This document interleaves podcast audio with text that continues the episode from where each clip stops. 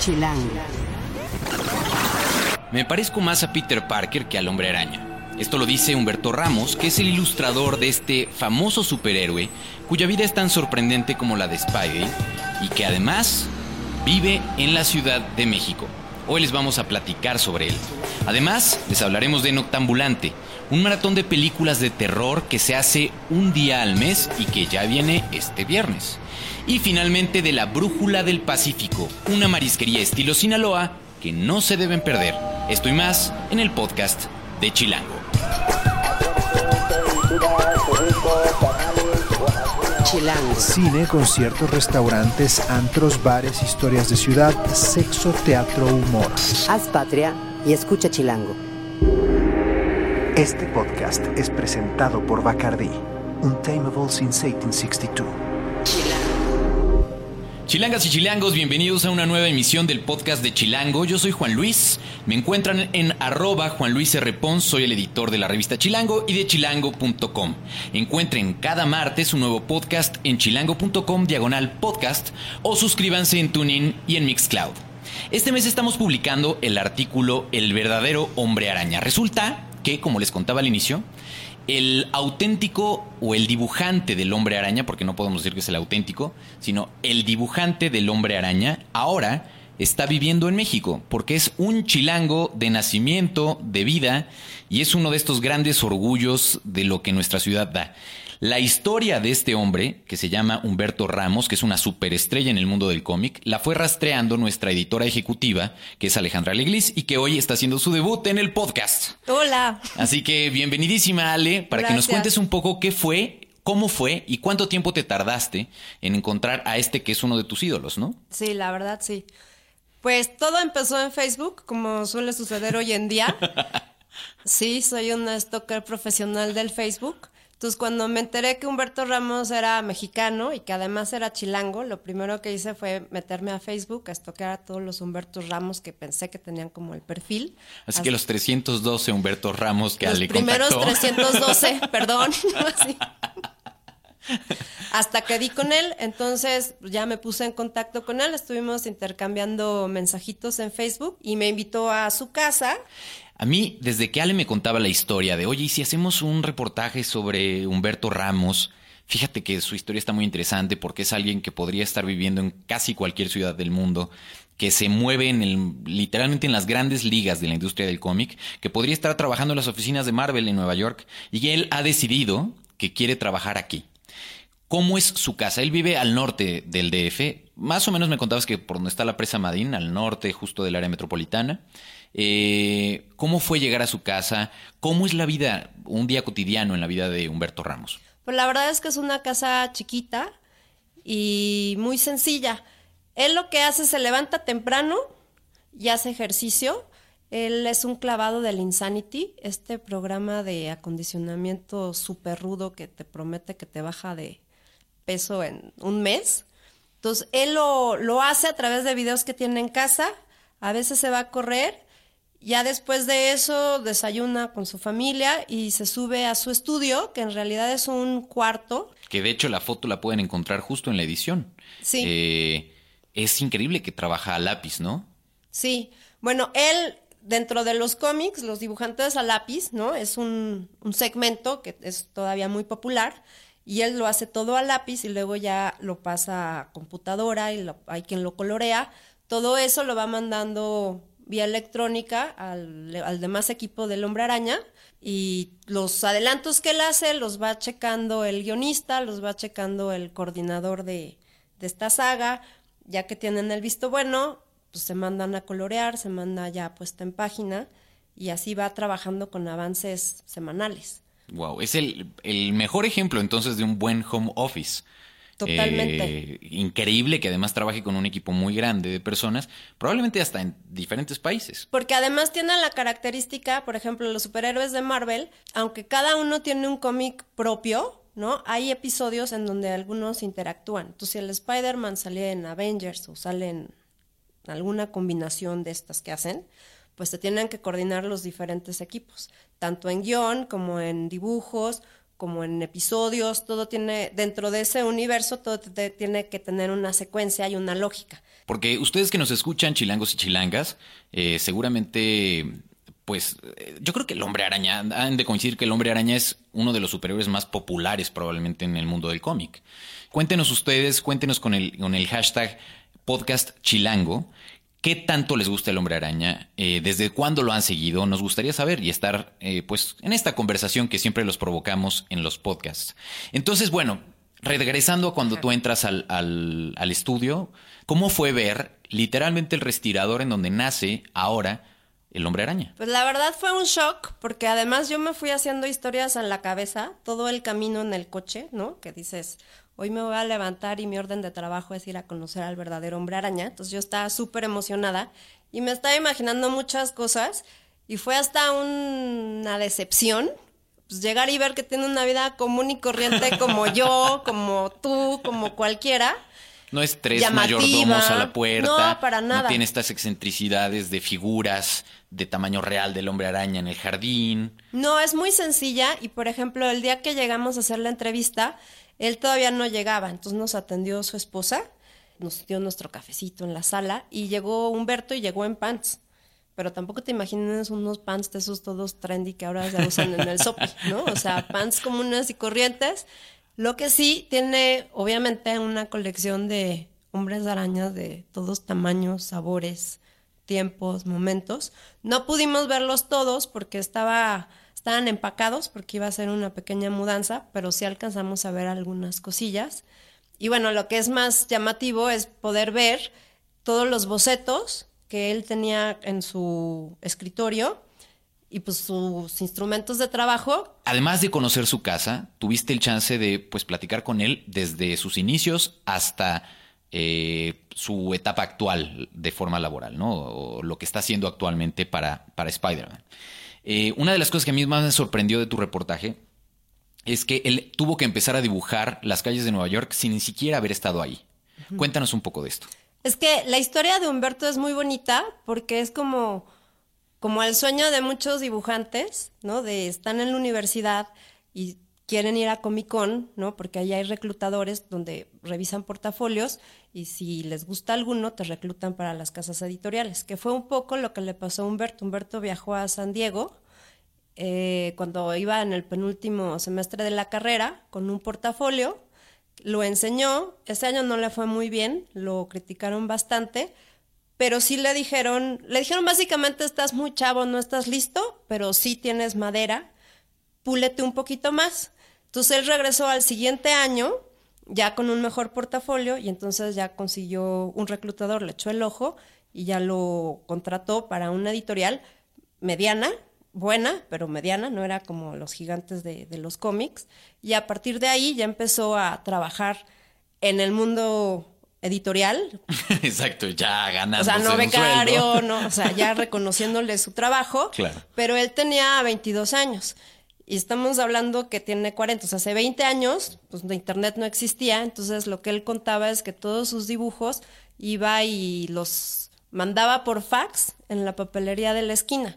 Entonces se tardaba muchísimo el fax porque a quien le tocó sabrá que marcabas y luego no entraba la llamada o entraba y se cortaba la mitad o se hacía bolas el papel tenías que volver a empezar.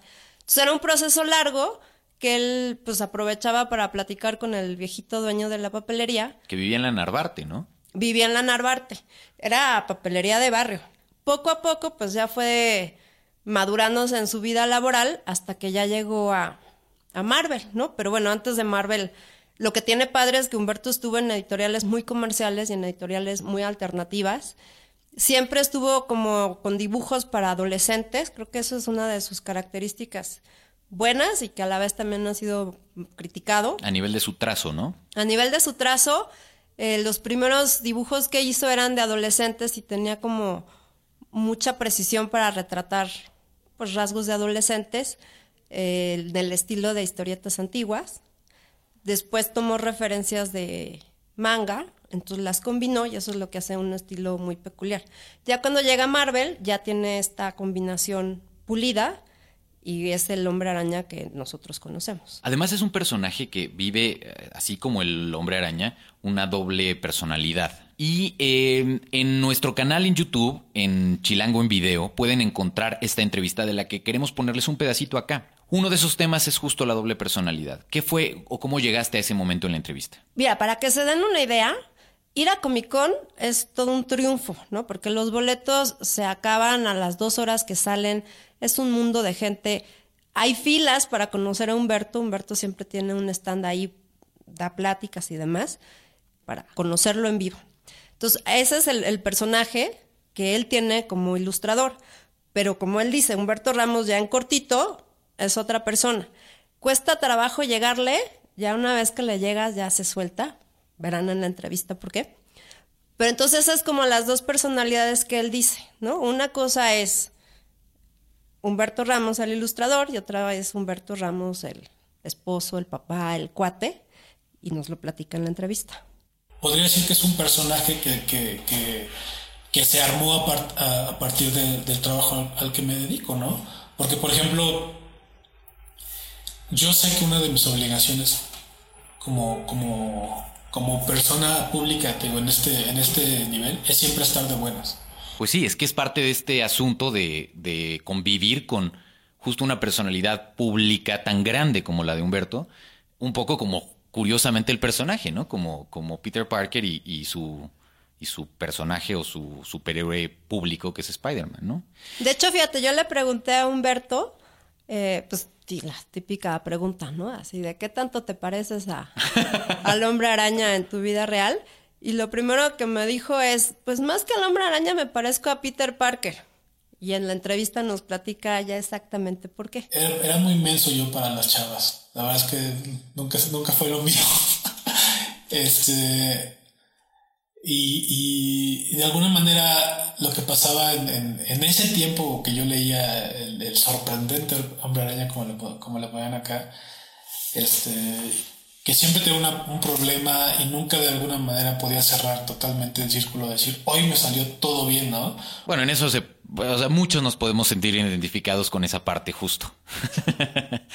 Spider-Man también fue un héroe para el propio Humberto. Eh, me gustó mucho que tomaras o que tocaras como algunos, algunas partes más íntimas de la, de la, pues de la vida justo de Humberto, cosas que probablemente algunos fans lo sabrán, pero algunos no. Eh, Humberto ha pasado momentos muy complicados, no todo ha sido éxito, y tú le preguntaste de eso. Me acuerdo perfecto que, me levantaba y decía, ojalá hoy me atropelle un camión o algo así. Y ya, no quiero, no, no me interesa más vivir. Pero al mismo tiempo, este, mi papá me enseñó a ser como muy responsable del trabajo, ¿sabes? Y yo sé que una de las características de la depresión es que no quieres hacer nada y no haces nada y te vale sorbete el mundo, ¿no? Y yo no podía, porque yo sé que de mi trabajo dependía el trabajo de otras personas y en consecuencia la paga de otras personas. Pues sí, literalmente entonces un héroe. A mí me sorprende muchísimo, y eso desde que platicábamos el artículo, este asunto de, de por qué decide entonces Humberto ser un chilango tal cual y quedarse en su casa y trabajar así. Eh, podría ser bastante seductor el glamour de vivir en Nueva York y de llevarse a su familia para allá, porque seguramente podría.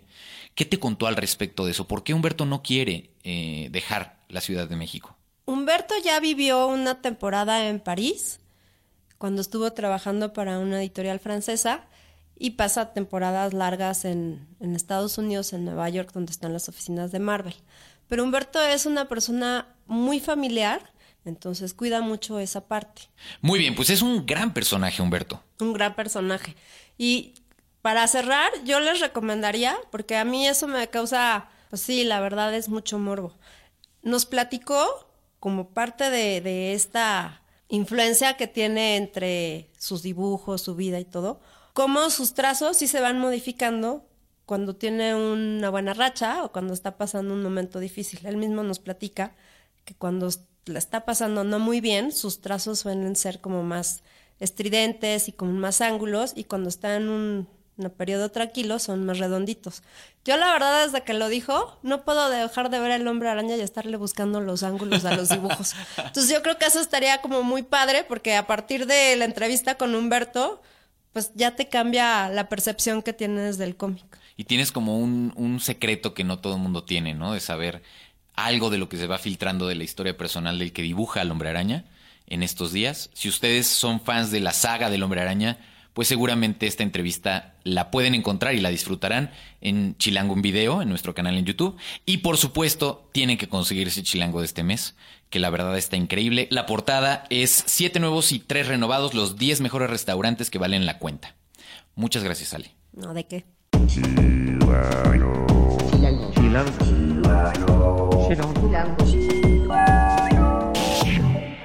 Comunidad Chilango. Hugo Juárez es nuestro editor adjunto en chilango.com y hoy será su voz para contarnos qué dicen ustedes por allá afuera. ¿Cómo le va, señor? Muy bien, todo muy bien. Muchas gracias por la invitación, como siempre. Y me da mucho gusto porque tenemos comentarios de los lectores que les voy a decir en este momento. Por ejemplo. ahora verás. Ahora verás. Brandon Ricardo, cuyo usuario de Twitter es Brandon Ricardo K. Un usuario muy sencillo, muy bien. Eh, dice que. Ah, él comenta acerca del podcast. Lo dice quien tiene el usuario Poketronic. Con Exacto. K. No, lo dije en serio, porque es muy como su nombre. Este. Eh, ya ves, hasta ya se me fue la onda de lo que estaba diciendo. Que la semana pasada, se acordarán ustedes, él en el podcast se comentó acerca del artículo que traemos en la revista de eh, rentar tu cuerpo a la ciencia y Claro. estas ondas como muy truculentosas. Bueno, pues él comenta lo siguiente, dice, yo sí lo llegué a hacer por dinero, no es tan malo. Y luego pone lo de las pruebas médicas. Por si no entendíamos cómo a qué se refiere lo de las pruebas médicas. Entonces, bueno, pues qué valiente. Muchas gracias por compartirnos esta experiencia. A Brandon. Y también tenemos a otra persona que se llama Nes, así se puso. Su usuario es N3STL. Y pone saludos desde Missouri. Quiero la revista, muy chido el podcast Chilango, hasta allá. Pues Muy habrá que conseguirla de manera electrónica, ¿no? Sí, efectivamente está disponible en Cinio, en la plataforma de Cinio, y también en kiosco.grupoexpansión.mx, que es nuestra tienda virtual, donde pueden encontrar la versión digital de cada uno de los números de Chilango, y también la suscripción a las revistas en general de Chilango y las revistas en general de Grupo Expansión. Perfecto. Oye, y hablando de cosas tecnológicas, ya ves que el pasado 19 de septiembre, pues se lanzó a nivel mundial el famosísimo iPhone 6 y iPhone 6 Plus. Y eh, que ya lamentablemente pues ya no lo pudimos tener en México porque después este, cierta compañía telefónica pues se desdijo de, de lo que nos había confirmado de que sí salía el mismo día aquí en México. Al mismo tiempo que Estados Unidos y los otros territorios. Li- Ya tenemos fecha no. de lanzamiento. No, pero lo que sí es un hecho es que no salió cuando habían dicho originalmente, que es el 19 de septiembre. Pero bueno, hablando de esto, Juan, fíjate que tenemos una nota en chilango.com que armó nuestra querida Gabriela Chávez, ya una conocida para todos los podescuchas de Chilango, que se llama Los memes de Samsung contra Apple. Y pues es una delicia, la verdad es que yo me divertí mucho leyéndola. Y justamente habla de esta guerra entre estas dos compañías, que bueno, ahora justamente cuando se anunció el iPhone 6, pues se avivó, digamos, ¿no? La Claro. llama de la rivalidad entre ellas, sobre todo porque pues no sé si te enteras, pero Samsung lanzó unos comerciales muy chistosos. ¿Es cierto que Steve Jobs dijo alguna vez que quién iba a comprar un teléfono Sí, grande? sí, es cierto. Toma. Sí, sí, sí, sí, sí.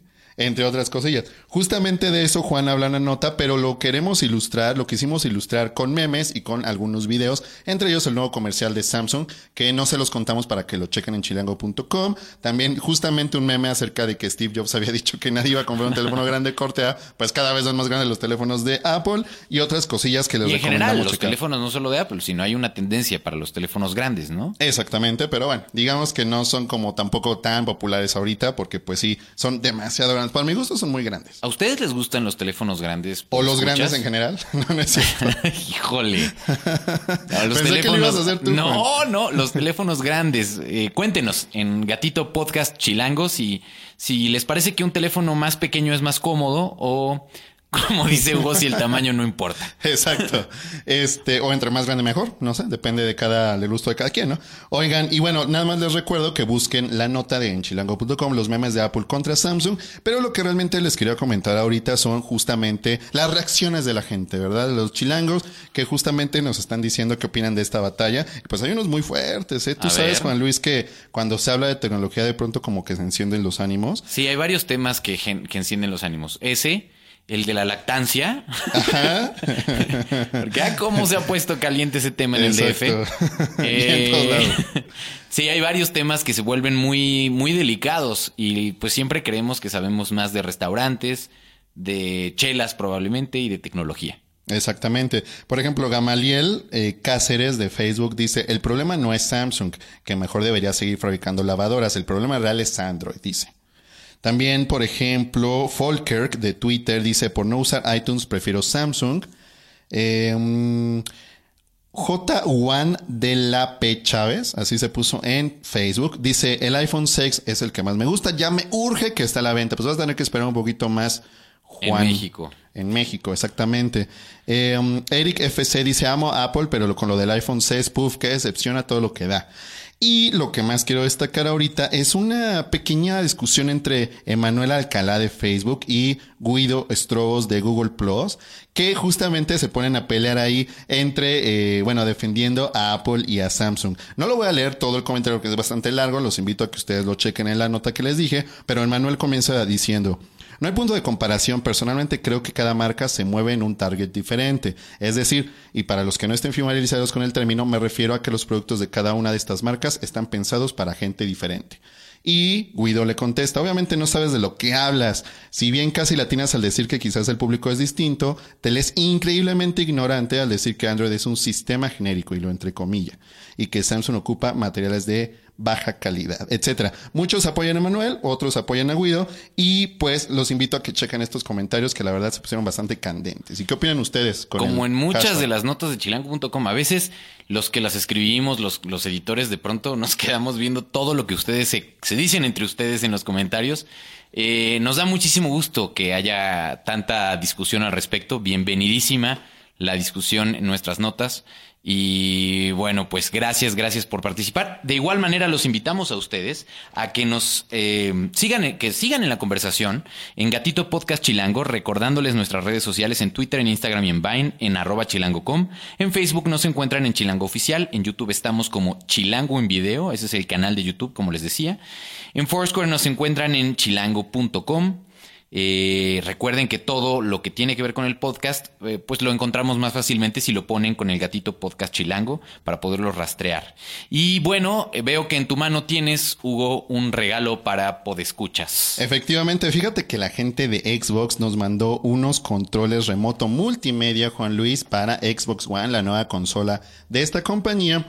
Y bueno, con este puedes controlar tus películas de Blu-ray, porque ahora el Xbox ya trae Blu-ray, algo que no había sucedido en las generaciones anteriores, ahora sí lo y también para, eh, para controlar la transmisión de video o las aplicaciones. Pero además, Juan Luis, por si tu control es como ya muy viejo o es muy grande, también puedes encender el televisor y ajustar el volumen con este mismo control. Muy bien. ¿Tú que eres tan fan de los videojuegos? Exactamente. No, yo sería feliz con eso porque está muy bonito el control, está muy delgado, muy pequeño a comparación del control verdadero de mi tele que está enorme y tiene botones que ni uso. Este está muy elegante, la verdad, está muy elegante y está muy bonito. Entonces, bueno, nos mandaron unos controles de estos, Juan, y vamos a hacer unas preguntillas ¿Cuántos controles tenemos? Tenemos tres controles remoto. Podescuchas, pongan atención si ustedes tienen un Xbox. Exactamente. Si Xbox no, no One. va a servir de Xbox nada. One, recuerden. Xbox One no, no es compatible con el 360, ni mucho menos con el que salió hace como 10 años. No, eh, es para Xbox One y tengo dos preguntas que pues están sencillonas, pero pues obvio tienen que ver con el tema. La primera pregunta es, ¿cómo se llama el subcanal de videojuegos de chilango.com? Ay, esa está muy fácil. No sé, no sé, habrá que ver, habrá que ver si sí. Y la segunda pregunta es, ¿de qué juego se habla en cada una de las primeras cuatro notas que están en ese subcanal? Las primeras cuatro notas que aparezcan al entrar al subcanal, ¿de qué se está hablando? ¿no? Ya les dijimos cuál es el usuario de Chilango en YouTube. Ya no se los vamos a repetir. Y, Exactamente. y tienen que mandar sus respuestas a a quiero boletos chilango arroba gmail.com. Por favor, pongan en el asunto eh, Xbox Podcast Chilango. Me lo acabo de inventar de la manga. Pero es que si no, entre tantas promociones nos vamos a perder. Entonces, por favor, pongan Xbox Podcast Chilango y la primera sus datos persona, completos. La primera Chilango, persona. Chilanga, podescucha, que haya eh, contestado correctamente estas dos preguntas que Hugo les hace, se llevará uno de estos tres controles que tenemos. ¿no? Exacto. De van a hecho, ser serían las tres personas, exacto. Las tres primeras personas que lo hagan. Perfecto. Y pues espero lo disfruten y estamos al pendiente de sus comentarios como siempre. Lo encuentran al señor en arroba Poketronic, los dos con K. Gracias, Hugo. Muchas gracias. Chilango. Esto es Tercera Llamada. Tercera llamada. Comenzamos. Si pasa en la ciudad, está en Chilango. Este fin de semana va a estar literalmente de miedo. Y les vamos a explicar por qué. Invitamos a Roberto Anaya, que es coeditor gráfico de la revista Chilango, y a Marino Pérez, que es nuestro editor de arte en la revista Chilango, para que nos cuenten un poco de sus recomendaciones de este, para este fin. ¿Por quién empezamos? Pues tú dinos, Juan. Ah, Adelante. sí. Pues Bienvenido, yo- Juan, ¿eh? Bienvenido, por cierto. Yo creería que empecemos entonces para explicándoles por qué va a estar de miedo. Tú eres un gran fan, Robert, de, de las películas de terror. Este, sí me gustan, me gustan mucho. De hecho, el Noctambulante yo lo conocí hace como un año. Me invitaron y la verdad es que todo el concepto y todo lo que envuelve ver una película de terror toda la noche, eh, porque además este, te, te platicaré que vas y acampas en el lugar. O sea, la sede se va cambiando este, cada mes. El Noctambulante es una vez este, al mes y es, es cada viernes. Cada viernes. O sea que solo, solo tienes que estar Solamente muy- los muy viernes, el último viernes ajá, del mes. De hecho, este, tienes que andar cachando la, la cartelera y el lugar donde va a ser. Esto lo puedes ver en pánicodemasas.com. Pánicodemasas.com. Ujú.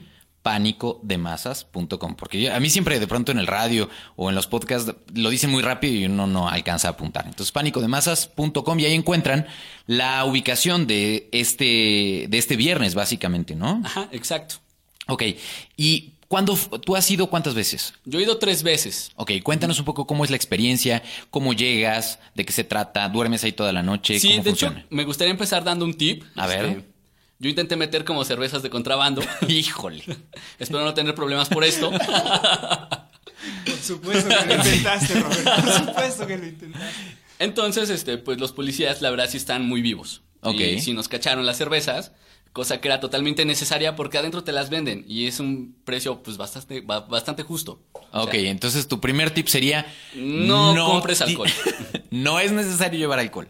Sí, porque adentro te lo venden. Dijiste, bueno, vamos a ver películas. ¿Cómo es que llegaste al primer noctambulante que te tocó? La verdad, a mí me invitó una amiga. Este, y es, la primera vez fue en el Casino Español. Este, que a mí me sorprendió ver que nosotros llegamos un poquito tarde. Empieza a las 8. Ok. eh, y nosotros llegamos como por eso de las diez y media. Y ya no había lugar. De hecho, nos tuvimos que esperar un poquito. Ya sabes, como irte ahí como metiendo entre la gente. Hasta que encontramos un lugar decente para poner nuestra colchoneta y empezar a ver las películas. ¿Cómo es un lugar decente, Robert? Digo, no estábamos arriba de nadie. muy bien, muy bien. Es un lugar libre, entonces. Ajá. Muy También bien. quisiera dar otro tip. Venga. Este, cuando empiezan los cortos, cuando se acaba una, una película, córrele al baño. Córrele porque todos aprovechan, es- eh, aprovechan ese lugar para ir al baño y pues Es una estampida ah, literal. es una estampida. Puede ser muy ¿Siempre peligroso. son en lugares cerrados?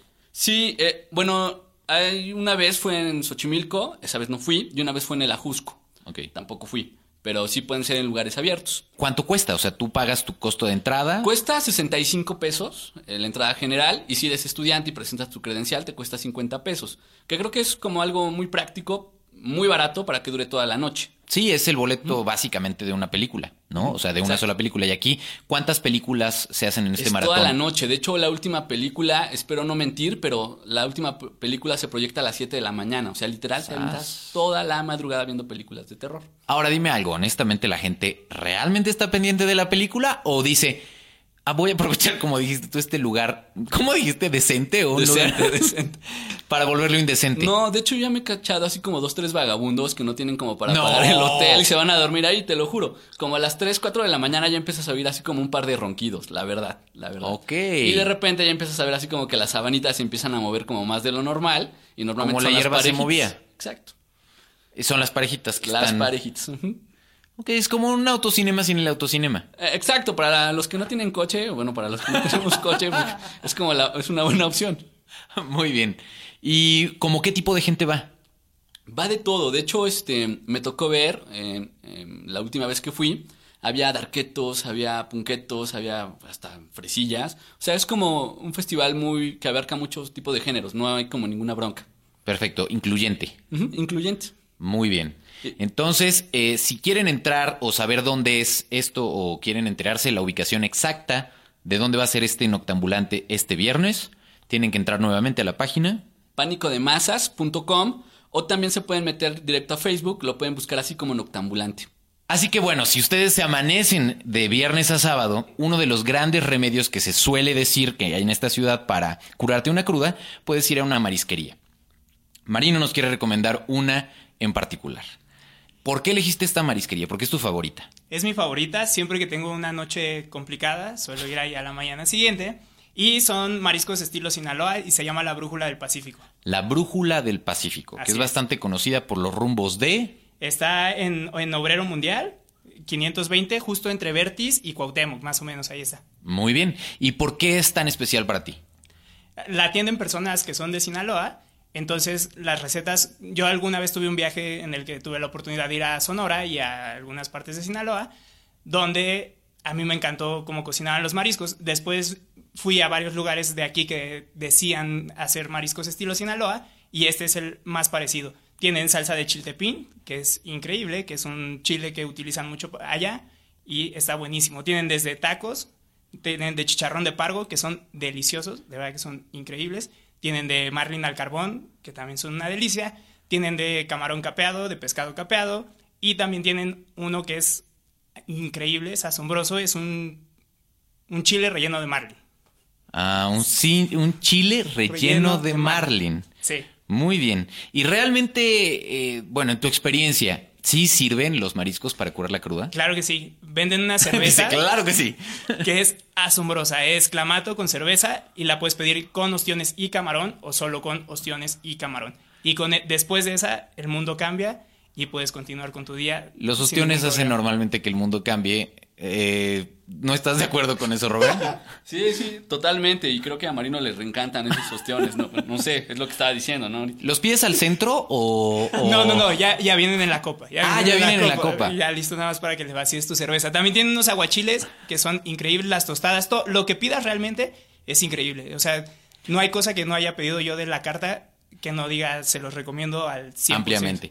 ¿Aceptan tarjetas de crédito? Sí, aceptan tarjetas de crédito. Abre de 11 a 7, así que pueden ir de- despertando y lanzarse para allá. De 11 de la mañana a 7 de la, De la noche, noche. de lunes a domingo. De lunes a domingo. Perfecto. Entonces, nuevamente la dirección es... La dirección es Obrero Mundial 520, Colonia Atenor Salas, y está entre Vertis y Cuauhtémoc. Perfecto. La Brújula del Pacífico, una opción muy auténticamente sinaloense, por decirlo así, Sí, así es. en el corazón del DF.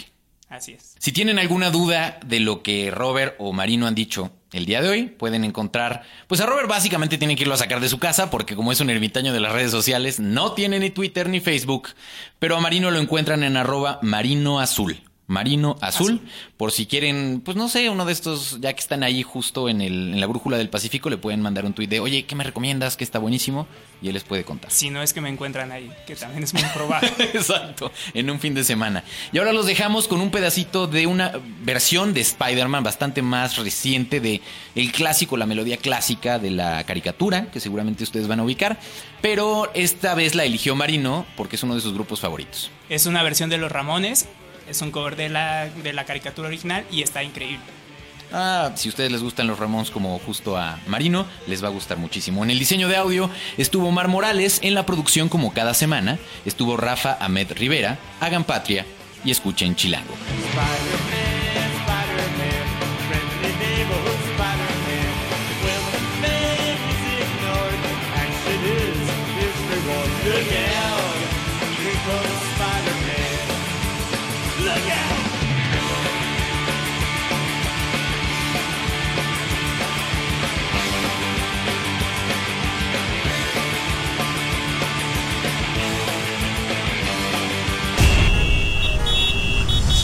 Haz patria y escucha Chilango.